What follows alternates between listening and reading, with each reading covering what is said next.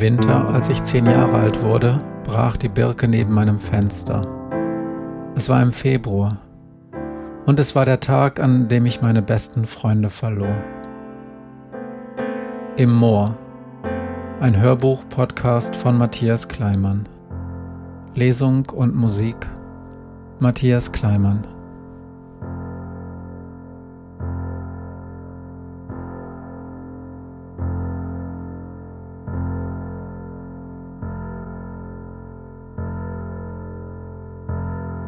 Letztes Kapitel Gleis 1 Ich war das erste Mal im Moor, da war ich gerade sechs geworden. Es war der erste Tag der letzten Kindergartenwoche und es war unser großer Abschiedsausflug. Bevor es losging, setzten wir uns alle wie an jedem Montag in einen großen Stuhlkreis und erzählten etwas vom Wochenende. Markus aus meiner Gruppe saß neben mir, und als er an die Reihe kam, da überlegte er viel länger als normal. Sonst erzählte er immer, was er am Wochenende im Fernsehen geguckt hatte. Diesmal aber nicht. Stattdessen fiel ihm schließlich etwas anderes ein. Uwe ist 23, sagte er. dann schaute er zu mir, weil ich jetzt dran war.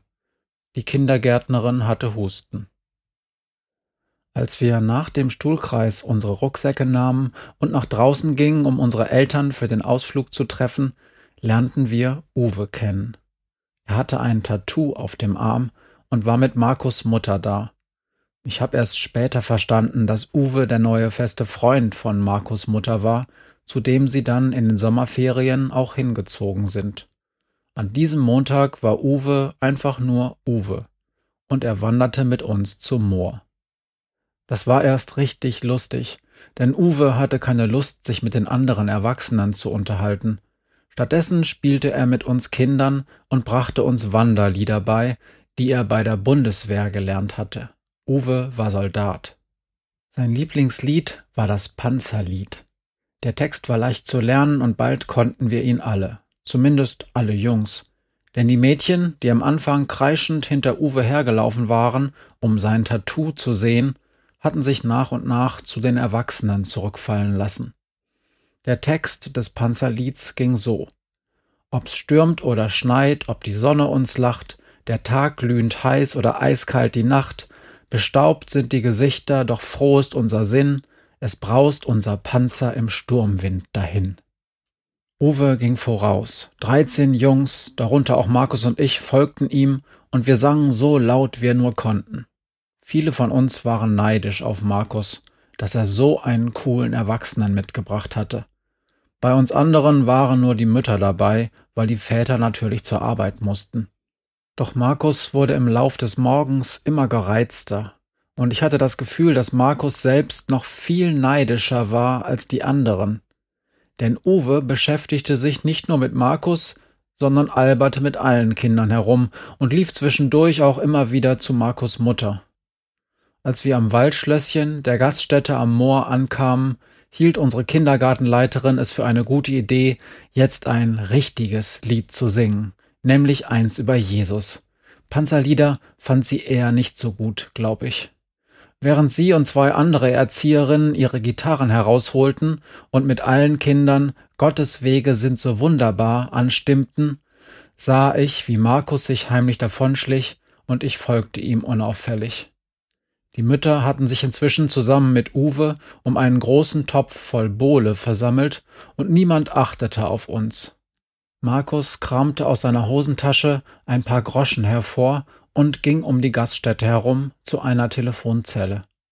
Ich war erstaunt, dass Markus wusste, wie so eine Telefonzelle funktioniert, denn er sprach ganz offensichtlich mit jemandem und legte schließlich auf.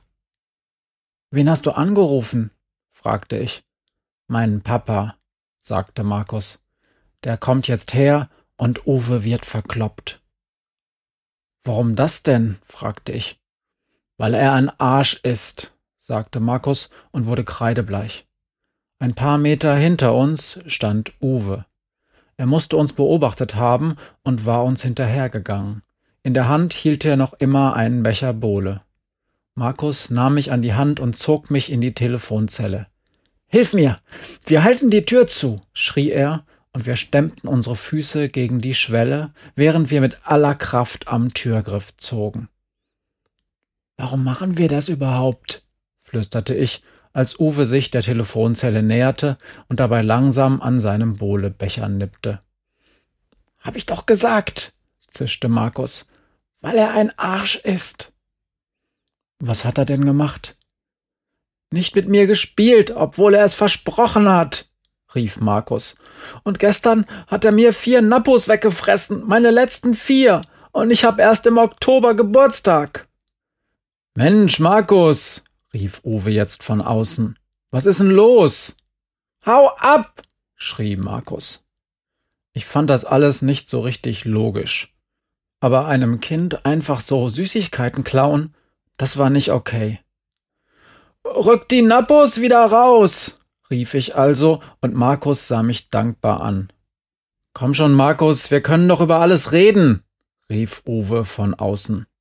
Doch obwohl er wahrscheinlich ziemlich stark war, zog er nicht an der Tür, sondern setzte sich draußen auf den Boden und lehnte sich mit dem Rücken an die Tür der Telefonzelle. Sag schon, was habe ich falsch gemacht? fragte er ruhig und trank wieder einen Schluck Bohle. Wenn es nur um die Schlickersachen geht, ich kauf dir neue. Gestern Abend war nur schon alles zu, und ich wollte nicht extra noch zur Tanke rüber. Wir müssen ihn beschäftigen, bis Papa da ist und ihn verkloppen kann, flüsterte Markus mir ins Ohr. Er finde irgendeine Geschichte. Ich bin nicht gut in sowas. Dann rief er ganz laut, dass Uwe uns verstehen konnte. Los, Andreas, sag's ihm schon. Mit sechs konnte ich noch keine Geschichten erfinden. Ich kannte überhaupt wenig Geschichten. Mama las mir zu Hause zur Zeit gerade Schnüpperle macht Ferien vor. Aber das hatte ja nichts mit Uwe oder Markus zu tun. Sonst fielen mir nur noch Märchen ein. Uwe klopfte an die Scheibe. Kommt schon, Jungs, was ist jetzt? Markus rempelte mich von der Seite an und rollte mit den Augen. Ein Sonnenstrahl fiel durch die Baumwipfel neben der Gaststätte ins Fenster der Telefonzelle und blendete mich. Ich musste einfach irgendwas versuchen. Weil Markus nämlich nicht allein im Wald ausgesetzt werden will. Er überlebt das doch gar nicht, er ist doch noch ein kleines Kind. Hänsel und Gretel spielte schließlich auch in einem Wald, und es kamen Süßigkeiten darin vor. Aus dem Gasthaus roch es nach Pommes frites. Uwe sprang auf und stellte sich kerzengerade vor die Tür der Telefonzelle. Aber Markus, was denkst du denn von uns? Oh Gott. Markus spielte mit. Er hielt seine Hände vor die Augen und tat, als ob er schrecklich weinte. Uwe starrte uns fassungslos noch ein paar Sekunden durch die Scheibe an, dann wandte er sich um und rief Renate, Komm sofort her, schnell! Markus Mutter tauchte zeitgleich mit dem silbernen Mercedes-Jeep auf, der direkt vor der Gaststätte hielt. Das ist mein Papa, flüsterte Markus zufrieden. Jetzt kann Uwe was erleben.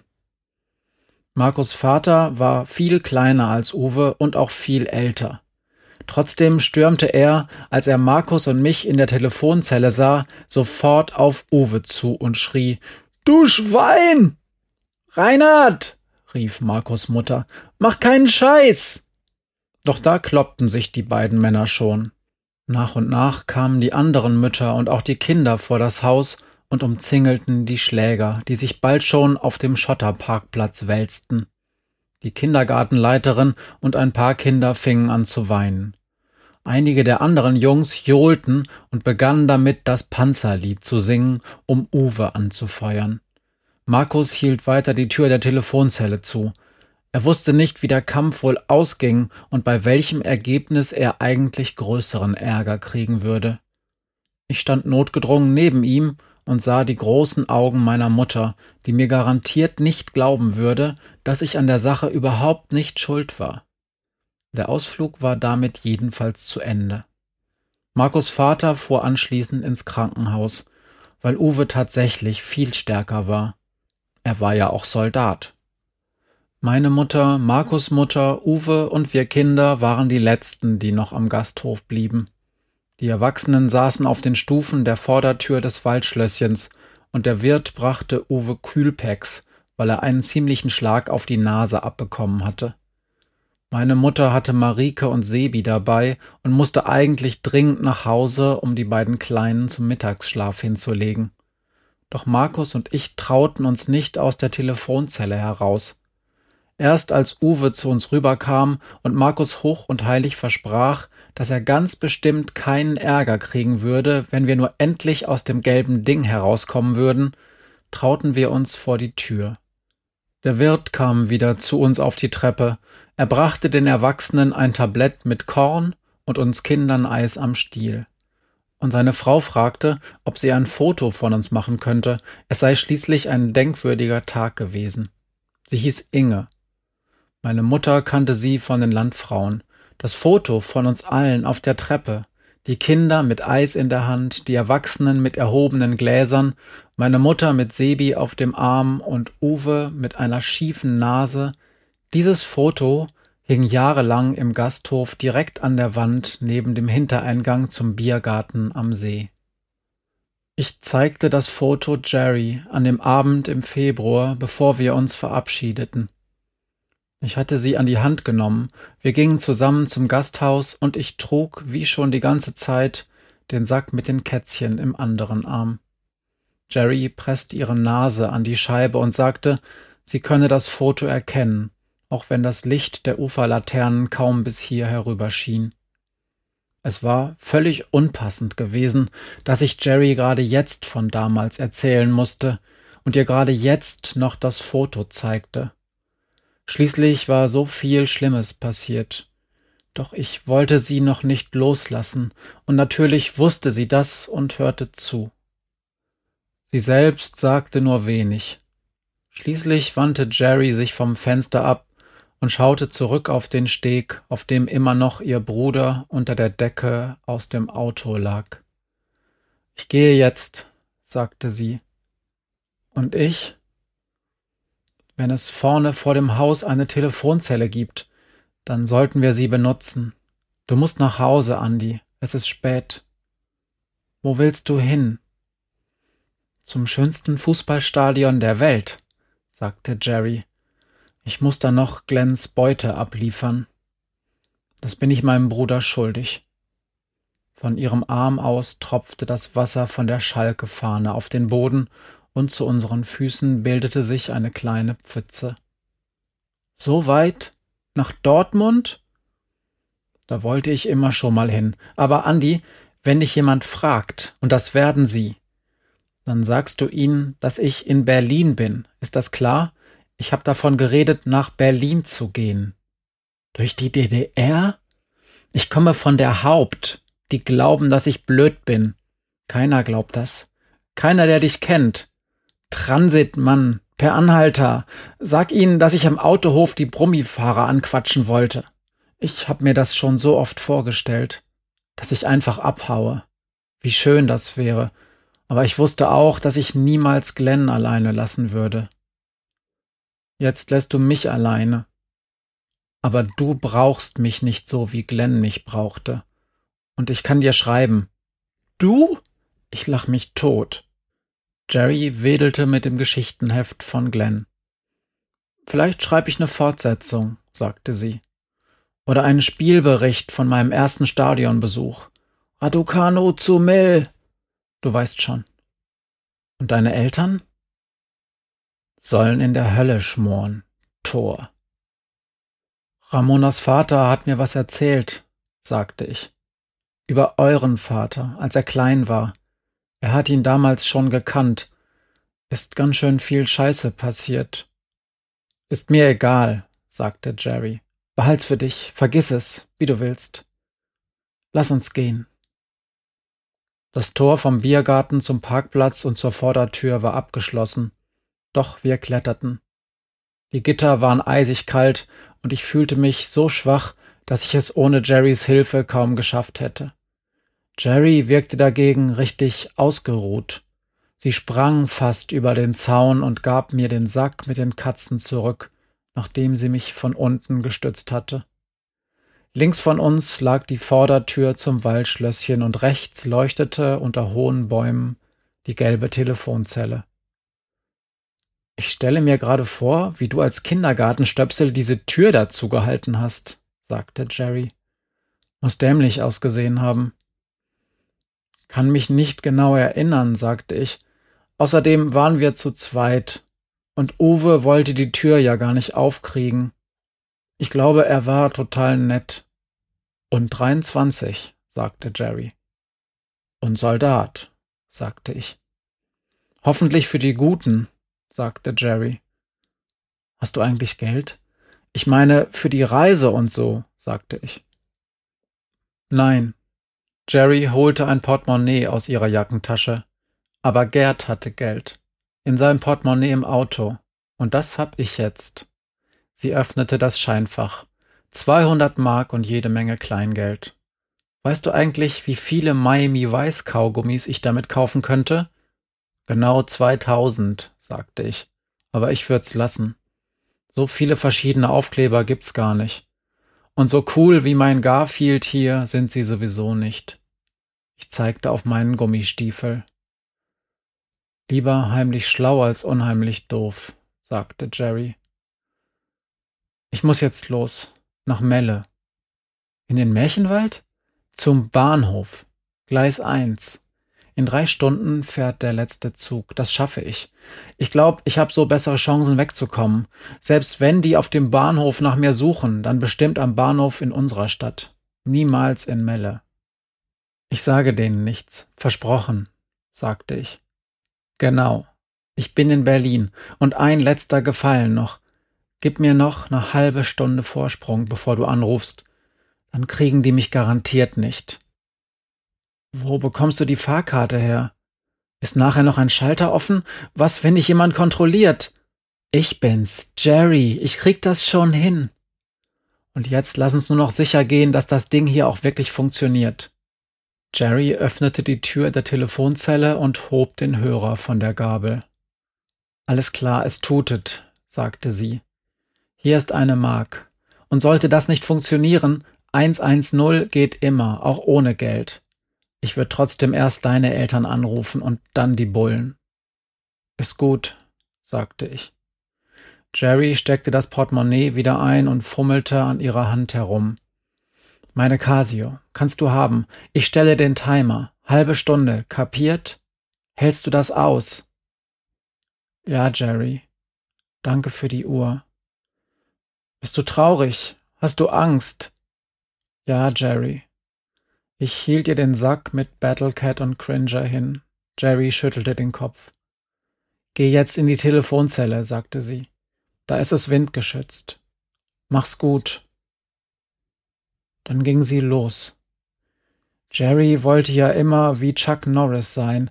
Der hätte sich nicht noch einmal umgedreht und gewunken, wäre nicht zehn Meter weiter gegangen, hätte sich dann wieder umgedreht, wieder gewunken und so weiter bis in der Dunkelheit garantiert nichts mehr zu sehen war. Doch zum Glück war sie nur Jerry. Sie winkte und ging und winkte wieder und ging wieder und immer so weiter und war dann trotzdem irgendwann verschwunden. In der Telefonzelle war es genauso kalt wie draußen, aber Jerry hatte recht, durch den fehlenden Wind war es angenehmer. Immer wieder wanderte mein Blick zu Jerrys Casio. Ich dachte daran, dass Glenn mir seinen X-Wing schenken wollte. Ich würde ihn nie holen können. Mit jedem Minutenwechsel der Stoppuhr war es mir, als hörte ich ein leises Klacken. Ich konzentrierte mich auf die Ziffern des Digitaluhr-Displays, bis der Wechsel der Zahlen wie ein stetiger Strom gleichmäßig an mir vorüberzog. Klack, Klack. Ich sah die Zahlen nicht, nicht die Sekunden und auch nicht die Minuten, sondern nur ihren langsamen Wechsel. Bist du traurig? Hast du Angst? Ja, Jerry. Es würden keine Reiter von Rohan kommen und keine schwarze Flotte würde das Banner des Königs entrollen. Ich war nicht der Meister des Waldes, der lachend den Ring auf der Hand balancierte, ihn aufsetzen und dann wegwerfen konnte. Es war sehr kalt, auch in der Zelle. Der Sack lag auf dem Boden, nichts bewegte sich. Ich musste auf andere Gedanken kommen, denn da draußen lag ein Toter und ein anderer lief durch den Wald. Wie wahrscheinlich war es denn, dass dieser Körper, der vier Jahre lang mein Freund gewesen war, da einfach liegen blieb, als sei er ein Stück Holz, dass er sich nicht erhob und durch die Bäume schritt. Bereits am Tannenwäldchen hatte Glenn mich eingeholt und fuhr neben mir her. Es war ein sonniger und warmer Tag. Vorher hatte ich gefroren, aber jetzt beim Rennen war mir heiß. Da vorne wohnen wir, rief Glenn und zeigte lässig auf das Haus an der Ecke. Er konnte natürlich einhändig fahren, und er konnte sich gut Geschichten ausdenken. Die Musik begann und Glenn hielt Daumen und Zeigefinger beider Hände wie eine Kamera vor sein Gesicht, ging ganz nah an die Figuren unserer Geschichte heran, so dass er in jedes einzelne Gesicht sehen konnte und sagte, Jetzt zieht die Kamera hier vorbei. Ich musste lachen. Im Ernst? Glenn hieß eigentlich Glenn Wolfgang? Ich konnte Glenns Gesicht nicht richtig sehen, aber ich war mir sicher, dass er ein bisschen rot wurde. Glenn ist aber ein guter Name, sagte ich darum schnell. Sie fliegen über das Mittelmeer, an Israel vorbei, und das hier müsste Ägypten sein, da fliegen sie bestimmt am Nil entlang, weil es da immer Wasser und genug zu essen gibt. Und dann noch weiter über den Äquator und den Regenwald. Das hier sind die großen afrikanischen Seen, da liegen irgendwo auch die Victoria-Wasserfälle. Einfach über alles hinweg, sagte Glenn. Bis nach Südafrika. Willst du da auch mal hin, nach Südafrika? Nein, ich glaub nicht, sagte ich. Komisch, oder? sagte Glenn. Ich auch nicht. Ich geh da nie mehr hin, solange, du weißt ja, ich tu's einfach nicht, versprochen, geschworen, bei Gott. Nie mehr. Mir fiel das kleine Buch über Hurin ein. Es spielte lange vor dem Herrn der Ringe und Hurin war vom dunklen Herrscher Morgoth auf die Zinnen des Tangorodrim gefesselt worden um mit Morgoths Augen den Untergang seiner Familie und der ganzen Welt verfolgen zu müssen. Es war ein schreckliches Buch, kompliziert und ohne jede Hoffnung, und ich war erleichtert, als ich es am zweiten Weihnachtstag beiseite legen konnte. Der Sack lag auf dem Boden, nichts bewegte sich. Zwischen Battlecat und Cringer hatte etwas Platz genommen, und schob die kalten, toten Körper beiseite. Es war viel größer jetzt, die Augen musterten mich geduldig und ganz ruhig. Es atmete sehr langsam ein und aus, das schwarze Fell bewegte sich wie halbe Noten im Sechzehnteltakt der Hagelkörner, die von außen an die Zelle schlugen. Hoffentlich hat Jerry einen Unterschlupf. Tap, tap. Ratten machten keinen Winterschlaf, sie mussten irgendwo ihr Futter finden. Das ist toll, flüsterte Glenn. Er saß nun neben mir und atmete sehr langsam ein und aus. Es war sehr eng. Die Katzen wurden zerquetscht. Zum Glück fühlten sie nichts mehr. Das ist großartig, sagte er und winkte mir zu. Wir müssen weg von hier. Und wir dürfen niemandem davon erzählen. Das ist wirklich richtig wertvoll. In den Nächten dieses Winters lauschte ich oft lange dem Minutenklacken, bis ich schließlich in nervösen Schlaf fiel.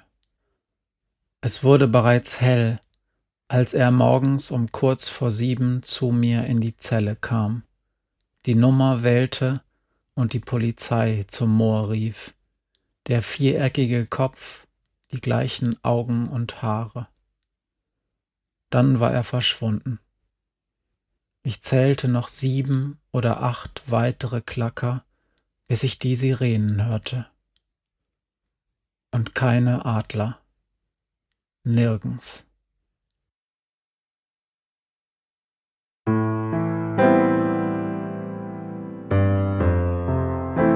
Das war das letzte Kapitel von Im Moor.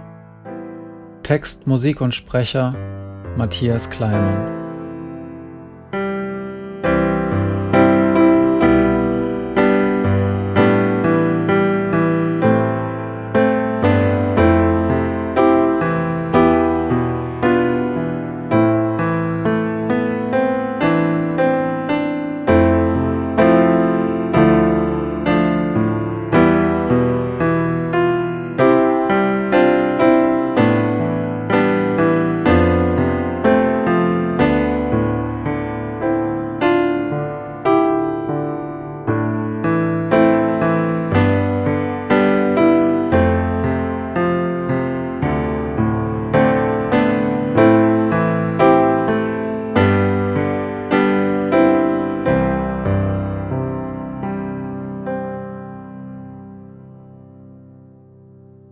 Hallo, liebe Hörenden.